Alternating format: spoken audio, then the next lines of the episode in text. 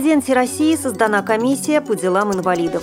У российско-норвежского проекта по профессиональной реабилитации инвалидов появится новое начало. В первый день Паралимпиады российские пловцы завоевали два золота. Далее об этом подробно в студии Наталья Гамаюнова. Здравствуйте. Здравствуйте.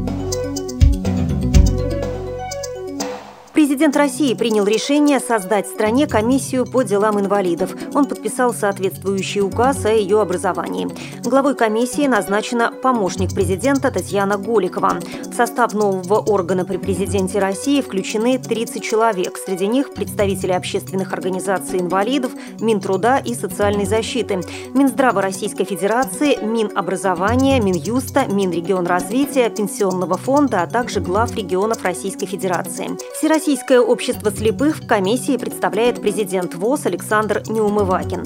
Комиссия будет готовить предложения по формированию и проведению государственной политики в отношении инвалидов, определять способы, формы и этапы ее реализации, а также разрабатывать предложения по совершенствованию российских законов в области социальной политики для инвалидов. Заседания комиссии будут проводиться не реже одного раза в квартал. В Мурманске состоялось подведение итогов реализации российско-норвежского проекта по профессиональной реабилитации инвалидов. С 2009 года Управлением Государственной службы занятости населения Мурманской области совместно с Государственной службой занятости и благосостояния Норвегии в регионе успешно реализуется проект по профессиональной реабилитации инвалидов. В рамках проекта безработные северяне с ограниченными физическими возможностями прошли профессиональную реабилитацию на норвежских предприятиях и обучились норвежскому языку.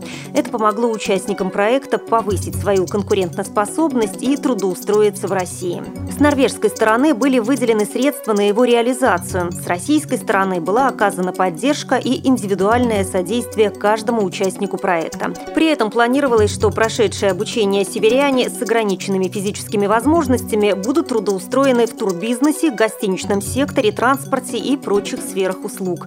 Ожидалось, что эти люди смогут получить работу на норвежских предприятиях, представленных в Мурманской области. За все время реализации проекта в нем приняли участие 25 мурманчан, разделенных на 5 групп.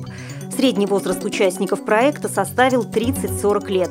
В результате на обычную работу были трудоустроены 9 человек. Два человека были направлены на получение образования с государственной субсидией, а два человека открыли собственное предприятие. Таким образом, 55% участников проекта были трудоустроены. Говоря о продолжении проекта, его координатор отметил, что в нынешнем виде проект завершен, но сейчас планируется открыть в Мурманске предприятие такого же типа, как и в Норвегии. Оно будет называться «Новое начало» и будет направлено на трудовую реабилитацию людей с ограниченными возможностями. В программу Паралимпийских игр входят соревнования по 21 виду спорта, в которых будут разыграны 503 комплекта наград. 148 комплектов медалей разыграют пловцы и 170 наград – легкоатлеты. В играх примут участие 48 человек, инвалидов по зрению, представляющих 19 субъектов России. Наибольшее представительство на Олимпиаде спортсменов-паралимпийцев от Республики Башкортостан, Москвы и Московской области. По три спортсмена-инвалида по зрению вошли в сборную команды России от Челябинской области, Алтайского края, Свердловской области, Республики Дагестан, Санкт-Петербурга и Ленинградской области. А в первый день Паралимпиады российские пловцы Сергей Пунько и Оксана Савченко принесли России две золотые медали. Бронза Паралимпиады досталась российской дзюдоистке Виктории Потаповой. Спортсменка выступала в весовой категории до 48 килограммов. Еще одну бронзовую медаль получила украинка Юлия Галинская. Ранее Владимир Булынец стал серебряным призером Паралимпиады, заняв второе место в соревнованиях по пауэрлифтингу. Онлайн-трансляцию Паралимпиады смотрите и слушайте на сайте smart.paralympic.org. На этом моя часть выпуска завершена. Далее вас ждет прогноз погоды. Слово Вадиму Заводченкову.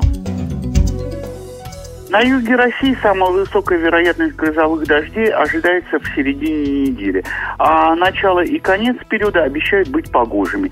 А, температурный режим здесь очень теплый. В дневные часы плюс 23-28, местами до 30 жары. И только в период дождей возможно кратковременное похолодание на 3-4 градуса. А, примерно в таком же ритме будет меняться погода на Средней Волге. Здесь тоже дожди ожидаются преимущественно в середине недели. А вот показания термометра термометров в регионе заметно ниже. В начале недели плюс 12-17, а в конце возможно потепление до 17-22 градусов со знаком плюс. Северо-западный регион будет лежать на пути атлантических циклонов, поэтому здесь редкий день пройдет без дождей. В начале недели сравнительно тепло, плюс 14-19. В конце недели ожидается похолодание до плюс 11, плюс 16. В центральном регионе тоже повторяемость дождей э, будет очень велика, и только в понедельник и среду можно рассчитывать на небольшие солнечные окна. Дневная температура плюс 14-19 градусов, погожие дни до 17-22 градусов тепла. На Урале Новая неделя стартует с дождями и значительным похолоданием. А, в полуденные часы здесь только плюс 8, плюс 13. И только со среды дождевые тучи рассеются, и температура может повыситься до плюс 15-20 градусов. А, на юг Сибири будет поступать очень холодный воздух из Арктики. Первыми встретят это похолодание жители юго-запада региона, и здесь к среде уже температура понизится до плюс 10 градусов. А вот к концу рабочей недели холод доберется доберется и до берегов э, Енисея и Байкала. И здесь тоже температурный режим окажется ниже уровня климатической нормы. На севере Дальнего Востока первые дни недели пройдут без существенных осадков. Поэтому а, в центральных улусах Якутии, в Приколыме достаточно тепло. Плюс 17-22, в Приколыме до 12-17 градусов тепла. А вот во второй половине недели здесь пойдут дожди, и столбики термометров сразу опустятся на 5-7 градусов вниз. А на дальневосточном юге все будет наоборот. В начале недели ожидаются прохладные дожди и в дневные часы от 18 до 23 градусов тепла. А к концу недели распогодится и термометр поднимется до плюс 21-26 градусов.